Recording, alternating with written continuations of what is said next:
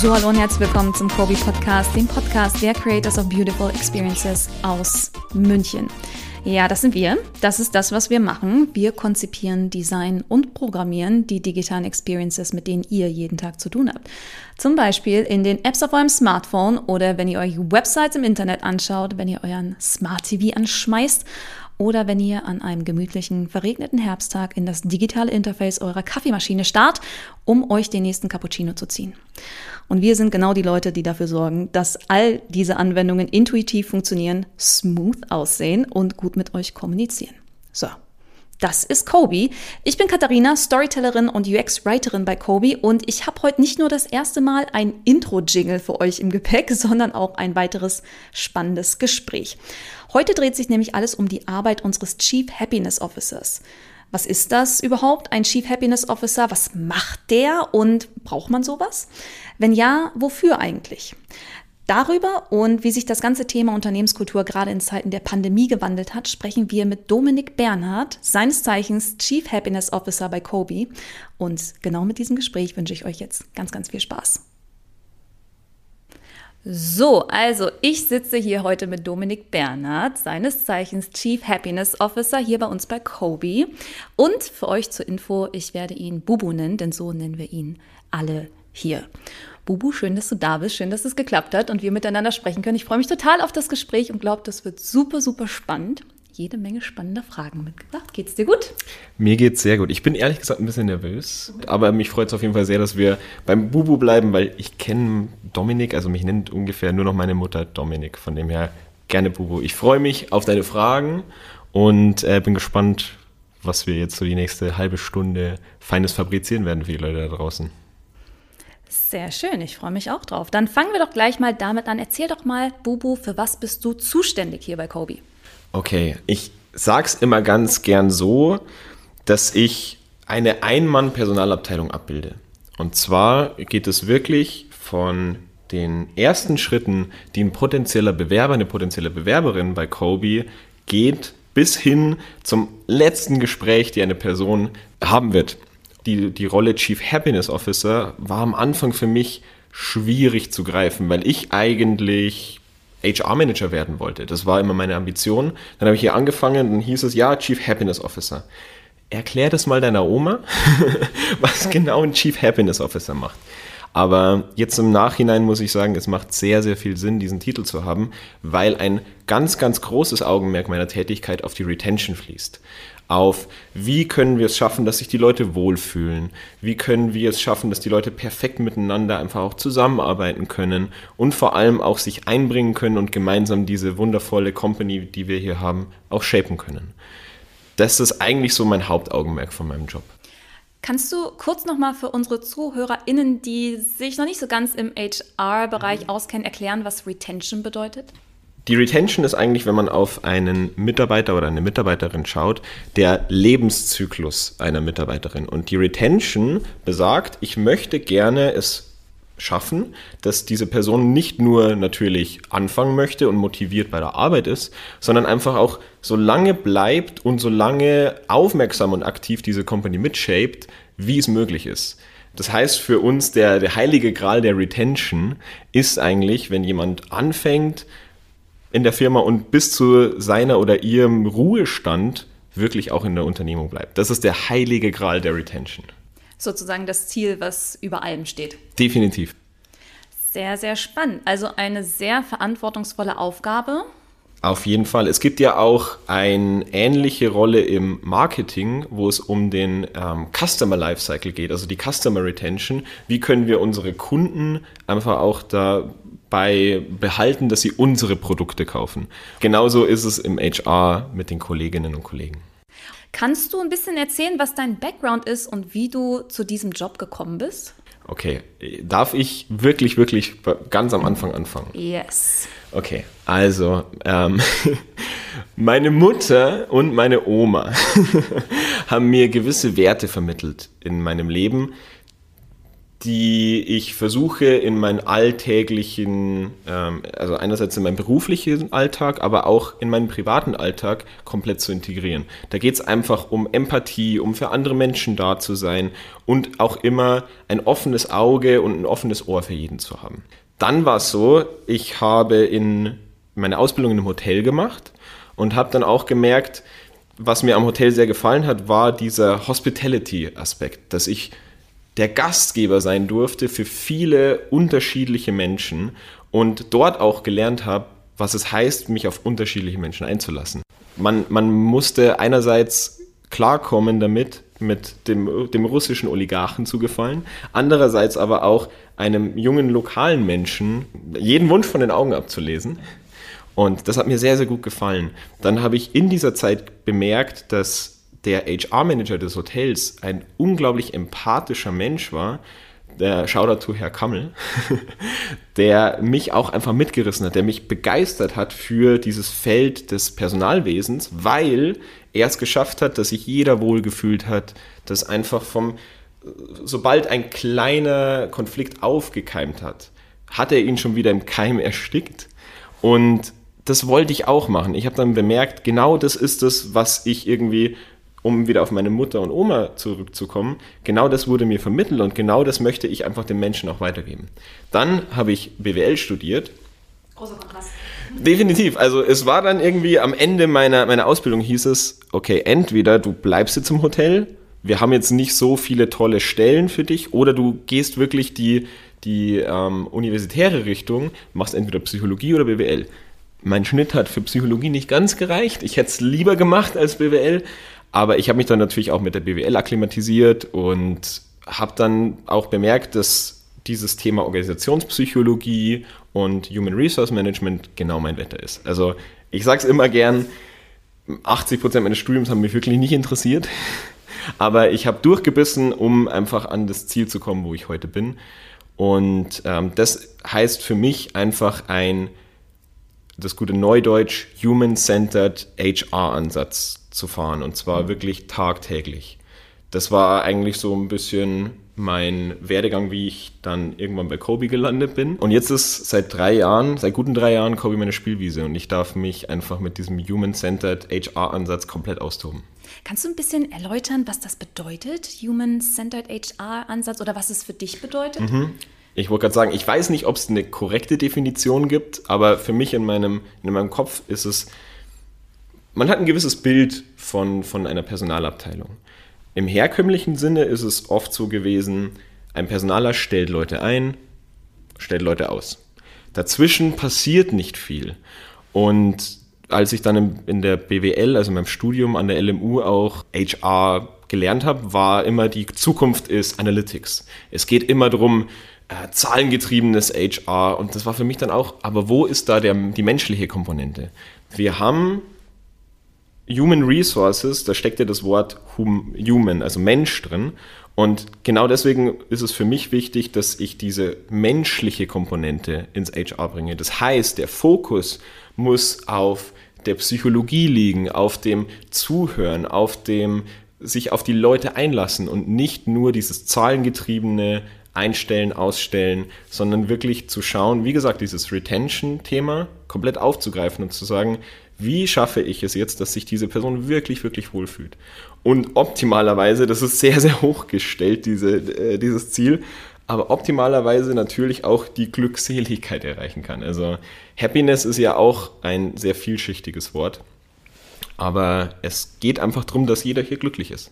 Finde ich sehr interessant, vielleicht auch so ein bisschen für die Zuhörer, Zuhörerinnen da draußen. Das, was ich heute Morgen miterlebt habe, ist nämlich, ich saß eben gerade neben einem unserer tollen Freelancer, Fabian, und habe dann miterlebt, wie du reingekommen bist und gesagt hast, Fabian, geht's dir gut? Hast du alles, was du brauchst? Gibt's irgendwas, hat dir jemand die Kaffeemaschine erklärt? Gibt's irgendwas, was wir dir noch Gutes tun können? Und so sieht das in der Praxis aus. Einfach mal fragen, geht's dir gut? Ja. Hast du alles, was du brauchst, oder? Es sind die kleinen Dinge, die wirklich einen großen Unterschied machen. Einfach dieses ich mache mir jetzt einen Kaffee, möchte gern jemand noch einen Kaffee und dabei den Leuten einfach mal in die Augen schauen und optimalerweise äh, entsteht ja auch ein kleines Gespräch an der Kaffeemaschine und genau dort sind auch die Ansatzpunkte, wo das, wo dann auch ein gutes Human Resource Management ansetzen kann. Weil man einfach sagt, man nimmt sich wirklich individuell die Zeit, hört den Leuten zu und weiß dann auch wirklich, wie es den Leuten geht. Und es geht dann nicht nur eben um, ja, wie, ist die, wie sind gerade die Zahlen der Abteilung, wie geht es in den Projekten voran, sondern auch auf die persönliche Ebene. Weil wir wissen ganz genau, wir haben natürlich ein privates Ich und ein Arbeits-Ich zum gewissen Maße, aber man kann sie nie komplett voneinander trennen, weil auch das private Ich ist zum gewissen Teil im Arbeits-Ich integriert. Stimmt. Ich glaube, das können sehr viele Menschen da draußen auch nachfühlen. So diese teilweise Spaltung zwischen Arbeits-Ich und privatem Ich, aber auch, dass beides nicht so ganz voneinander zu trennen ist. Jetzt sliden wir schon so ein bisschen in die nächste Frage über. Also lass uns ein bisschen tiefer eintauchen. Was glaubst du, wodurch zeichnet sich eine gute Kultur am Arbeitsplatz aus? Das Thema Kultur ist ja eigentlich sehr, sehr schwer greifbar, weil es einfach die Art ist, wie man miteinander kommuniziert, wie man sich Zeit füreinander nimmt, wie auch Erfolge gefeiert werden, wie, wie das ganze Unternehmen nach außen auch auftritt. Also Kultur ist eigentlich überall. Sobald man den ersten Schritt in die Unternehmung reinmacht, sollte man die Kultur auch irgendwie spüren. Und dementsprechend ist für mich, was, was zeichnet eine gute Kultur am Arbeitsplatz aus, ist einfach Authentizität. Also im Endeffekt gehört es für mich dazu, dass die Mitarbeiter authentisch sein können zum gewissen Maß und sie nicht immer verstellen müssen. Ich meine, wir kennen alle die Situation in dem Vorstellungsgespräch, wenn man dann gegenüber von drei, vier, ähm, nicht unbedingt negativ gemeint, aber reservierten Anzugträgern sitzt.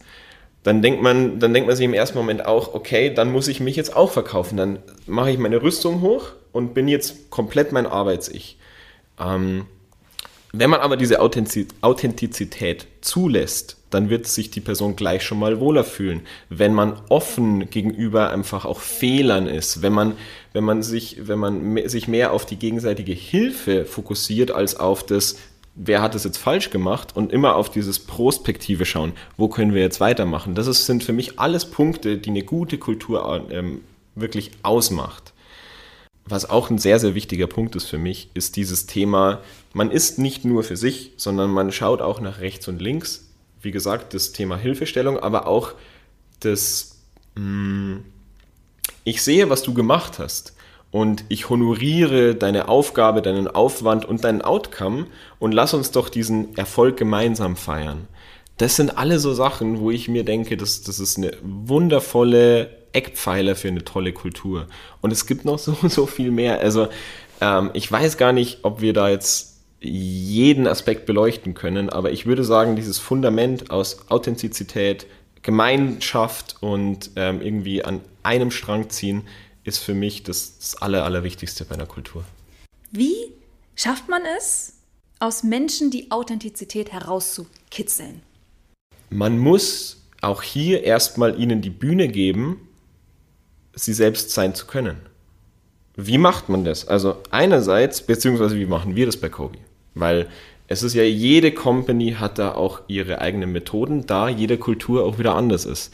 Wir gehen hier sehr, sehr weit, was manchen Leuten vielleicht auch zu weit geht. Also wir fangen ja schon an, indem wir den Recruiting-Prozess extrem offen und transparent halten. Das ist also der, das erste Gespräch, was man hier bei Kobe hat, ist einfach, ein ganz normales Kaffeegespräch mit mir. Es geht nicht darum, dass man sich jetzt gleich den CV vorliest oder irgendwelche Projekte zeigt. Es geht einfach nur darum, wo möchtest du hin? Was ist dir im Leben wichtig? Was ist dir auch bei einer potenziellen Stelle hier wichtig? Und allein dieser Schritt schon zeigt den Personen, okay, das ist die Kultur, damit kann ich mich identifizieren oder nicht. Dann geht es weiter, man fängt hier an, man hat erste Berührungspunkte, man hat einen kulturellen Mentor, eine kulturelle Mentorin, wo man dann auch nochmal einen sehr, sehr, sehr tiefen Einblick bekommt. Und dann machen wir teilweise so Persönlichkeitstests, wenn man das möchte. Ähm, wir haben super viel Feedback, wo wir auch vor allem den Leuten die Bühne geben, das Feedback uns zu geben. Und mit der Zeit kommt es dann so, dass die Leute mehr sie selbst werden und sich auch trauen, sie selbst zu sein.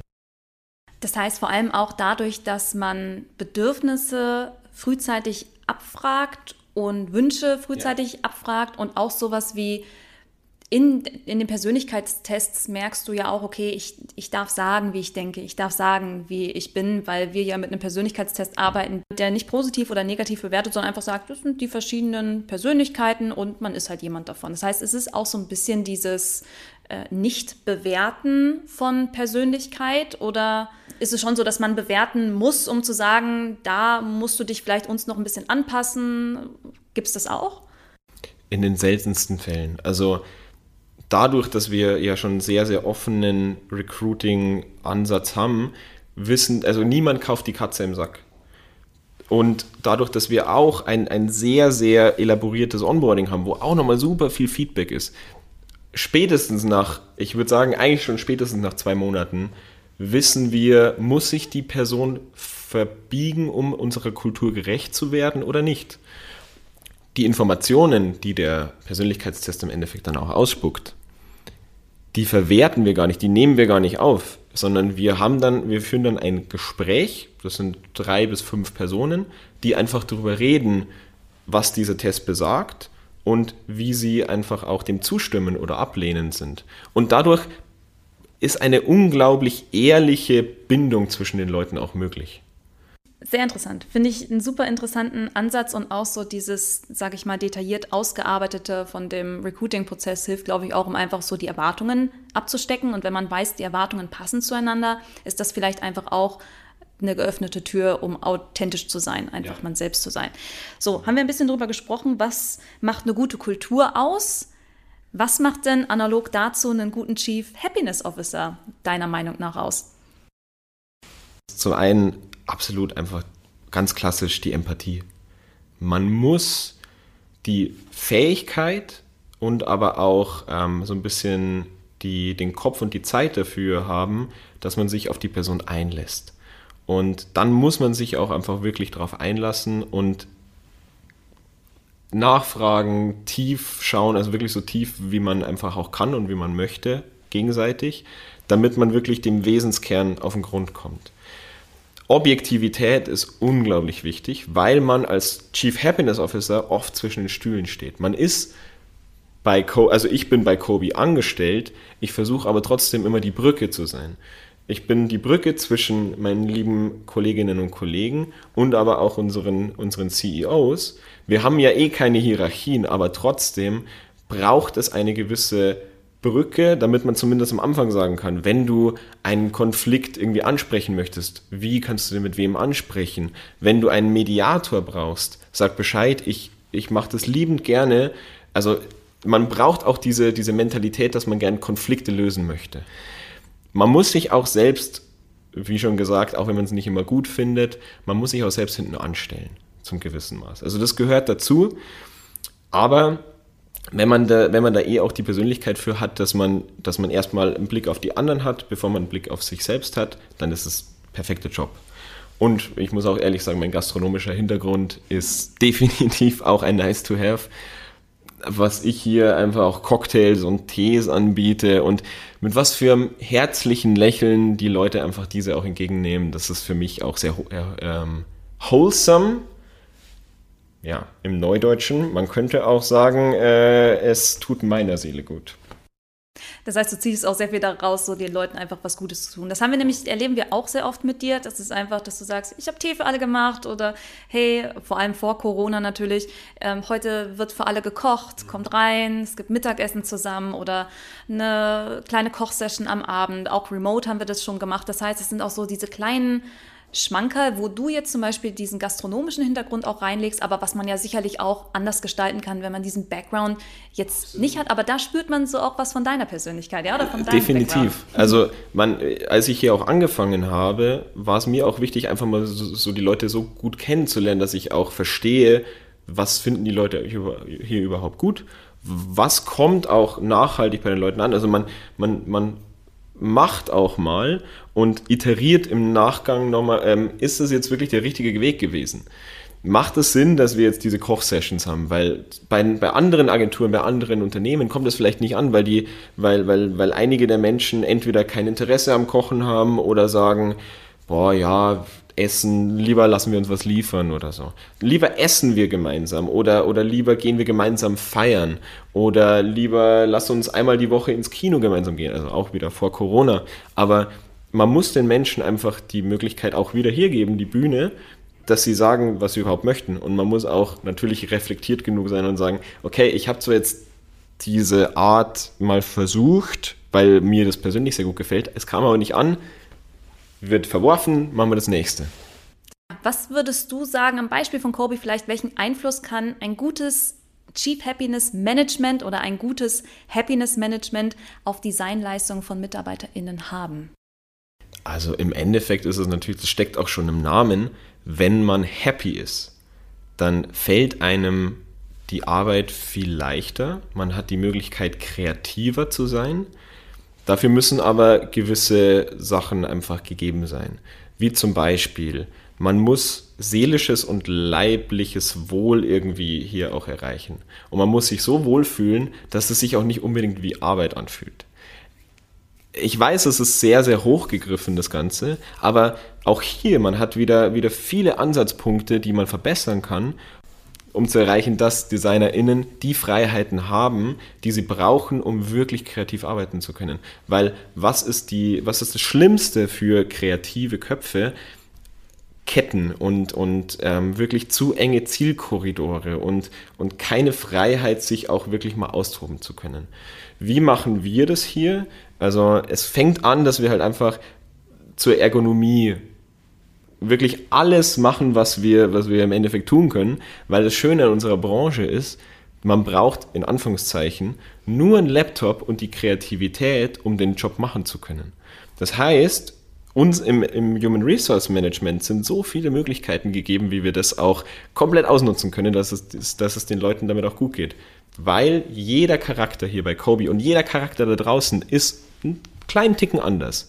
Das heißt, wir haben hier die Charaktere, manche sind super früh aufsteher, manche sind, genau du zum Beispiel, Katha. Manche ähm, lieben es, lange zu schlafen, beziehungsweise auch bis spät in die Nacht zu arbeiten. Wie der Paco, der sitzt auch gern mal einfach länger am Laptop und später und fängt aber dann auch erst um 10, halb elf an. Und das fängt schon damit an, dass man sagt, okay, wir haben keine Kernarbeitszeit.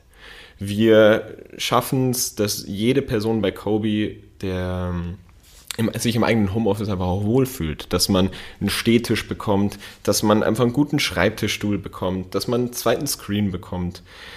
Dann ist es aber auch so, dass man als Chief Happiness Officer optimalerweise neben dem Teamplanning auch die Belastung der MitarbeiterInnen im Kopf hat und im und wirklich auch im Blick hat, regelmäßig mal schaut, wir haben zum Beispiel hier eine, eine Überstundenliste, wo ich wirklich jede Woche schaue, wie viele Überstunden jede Person bei Kobi gemacht hat. Das sind wirklich Invests und ich muss, musste die am Anfang auch so ein bisschen vor den CEOs immer verteidigen, aber das sind die Invests, wo ich dann einfach wirklich diese Stellschrauben auch habe, wo ich dann merke, okay, die Mercy hat drei äh, Überstunden gemacht letzte Woche, sagen wir, dann, dann schnapp ich sie mir und frag mal nach, fühlt sie sich vielleicht gerade überlastet. Wann ist ein guter Moment, dass sie diese Überstunden wieder abbauen kann?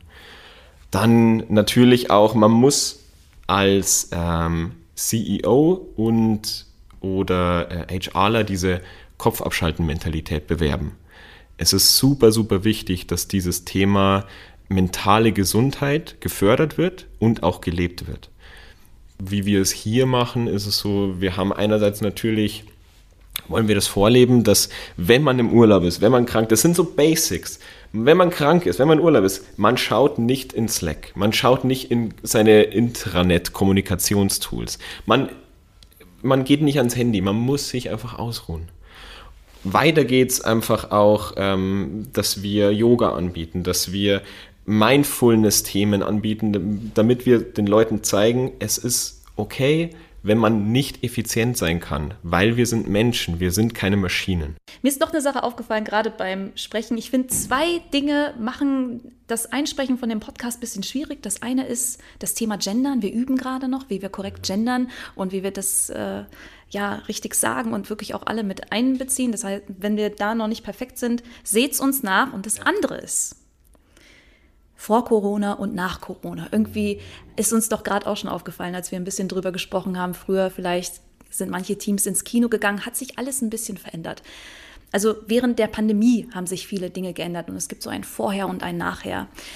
Vor allem hat sich auch viel geändert, was so das Remote-Arbeiten von MitarbeiterInnen angeht. Das heißt, manche arbeiten vollständig remote, wollen vielleicht auch gar nicht so oft hier sein. Wir haben jetzt auch ähm, ja, vereinzelt MitarbeiterInnen in anderen Städten, andere wollen immer ins Office kommen und hier sein. Was sind gerade jetzt so besondere Herausforderungen vor diesem Hintergrund und wie meisterst du die?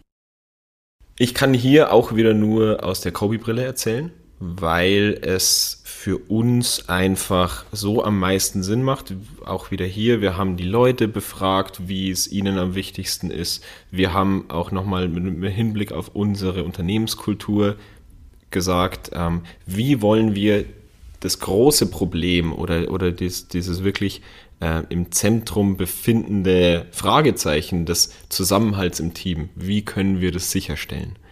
Und da haben wir für uns einfach ähm, für diese große Herausforderung verschiedene Ansatzpunkte versucht. Manche haben sehr gut geklappt, manche eher weniger. Aber auch hier wieder dieses Iterieren und immer wieder auch dann sagen, okay, das war vielleicht nicht perfekt, aber wir haben dann eine Idee, wie, was wir daraus machen können. Es fängt an bei einem gemeinsamen Code of Conduct. Ähm, wenn wir remote arbeiten, was ist uns wirklich wichtig an der Remote-Arbeit? Also wenn wir, wenn wir Videocalls haben, muss die Kamera einfach an sein, damit man sich zumindest in die Augen schauen kann. Ähm, es gibt Anwesenheiten für irgendwelche Termine, wie zum Beispiel, auch wenn jetzt nur ein kurzes 10 Minuten jemand hat Geburtstag, es gibt ein Gedicht, es gibt ein Lied, es gibt ähm, ein kleines Geschenk, dann muss da einfach auch jede Person anwesend sein. Weil es ist auch immer eine schöne Erfahrung. Man nimmt sich nur die Zeit, manchmal nicht, weil man sagt, oh, ich habe so viele Aufgaben vielleicht in dem Moment. Aber gefallen tut es eh jeder Person hier. Dann ist es aber auch wichtig, dass man irgendwie versucht, vielleicht zum gewissen Moment, jetzt wo die Corona-Zahlen über den Sommer wieder, wieder leichter waren, dass man Anreize schafft, wieder ins Office zu kommen. Das heißt einerseits vielleicht die Anreise erleichtern, Kosten übernehmen für Leute, weil wir haben ja jetzt auch seit Beginn der Corona-Pandemie angefangen, MitarbeiterInnen auch ähm, aus Berlin zu beschäftigen, aus Stuttgart zu beschäftigen, aus Frankfurt zu beschäftigen. Und da ist es einfach auch wichtig, dass wir versuchen, eine, also oft gemeinsam im Büro zusammenzukommen. Gemeinsam auch wirklich zu essen, zu kochen, so, sofern Corona-konform. Ähm, ebenso auch mal ein Feierabendbierchen trinken. Manchmal, ich meine, dann sitzen wir halt vielleicht eineinhalb Meter auseinander und mittlerweile ist es eh schon so, dass 90 Prozent der Kobis ungefähr geimpft sind. Das wird auch immer leichter. Wir müssen ja auch damit lernen, mit dieser Pandemie umzugehen. Jetzt muss man sagen, Kulturen, Unternehmenskulturen vor allem sind ja sehr unterschiedlich. Wie gesagt, von, von Business zu Business kann das ganz anders sein. Wenn jetzt jemand sagt, ja, das mit dem Kochen und so und Tee machen für alle, das ist jetzt irgendwie alles, ich glaube, das passt irgendwie gar nicht bei mir rein und mit Persönlichkeitstest und so. Was sind denn konkrete Dinge, die ManagerInnen jetzt sofort in ihrem Unternehmen oder in ihrem Team tun könnten, um ihre Kultur instant zu verbessern? Okay, also ich würde hier auch auf jeden Fall zwei Dimensionen aufmachen. Einmal die wirklich, wie du schon sagst, die jetzt sofort, was man machen kann. Das würde ich dann eher sagen als kleinere, kurzfristige Sachen oder auch diese, dieses große Zielbild. Also das sind so die zwei Ebenen, auf die wir uns jetzt fokussieren müssen. Wenn ich jetzt auf diese kleineren Soforthilfemaßnahmen ähm, eingehen würde, dann ist es wirklich ganz, ganz simpel, sich Zeit nehmen. Man muss sich die Zeit nehmen, sich die eigene Kultur mal wirklich kurz anzuschauen und, zu, und, und einfach auch zu schauen, so wie wir gerade zusammenarbeiten, ist es genau das, was wir uns eigentlich auch vorstellen. Das müssen sich vor allem aber auch die CEOs machen. Also das muss auch in der Chefetage, in Anführungszeichen, muss das stattfinden. Man kennt es ja als Unternehmen, wir als Agentur kennen das sehr gut. An der eigenen Webseite arbeitet man ungern dran. Also zumindest, man stellt sie immer gern hinten an, weil sie einfach kein, im ersten Moment kein Geld bringt im Vergleich zu Projekten. Das Gleiche könnte man mit der Kultur auch denken. Deswegen ist es wichtig, einfach mal kurz einen Schritt zurückgehen, auf das gesamte Bild zu schauen und, und sagen, okay, äh, die gemeinsame Zusammenarbeit und vor allem auch die Zusammenarbeit untereinander ist genauso, wie wir sie vorstellen oder nicht. Ähm, dann der nächste Schritt ist vor allem auch zuzuhören, also den Leuten hier auch die Bühne zu geben. Also was wir zum Beispiel machen, einmal die Woche haben wir durch Google Forms einfach ein Sheet, wo wir, wo wir gewisse Themen raisen und einfach die Leute ganz anonym fragen, was haltet ihr davon? Genau, wirklich einfach eine Google Forms Umfrage. Also man kann das natürlich auch mit, mit jeglichem anderen Tool machen. Wir nehmen halt Google Forms. Ähm, aber einfach eine anonyme Umfrage, wirklich im kompletten Team. Wie empfindest du gerade die gemeinsame Zusammenarbeit? Wie findest du unser Event XY, das wir gerade haben? Hättest du vielleicht eine Idee, wie man das besser machen kann? Weil es ist sehr, sehr schade, wenn man diesen, also man hat, man hat einen unglaublich reichen Pool an Ideen hier, den muss man nur anzapfen. Dann ist es auch so, wirklich das Team aktiv einbinden. Das zum Beispiel, wie wir es hier machen, Mentoren bestimmen für die Newbies, weil es, also diese, diese kulturelle Bindung, die, die passiert schon weit vor dem ersten Arbeitstag. Ähm, brandet die Leute gebt ihnen Mützen, T-Shirts, damit sie sich einfach schon mit, mit dem, also wirklich, wirklich blöde Sache, aber mit dem Logo schon identifizieren können, mit, dem, mit der Marke, die dahinter steckt.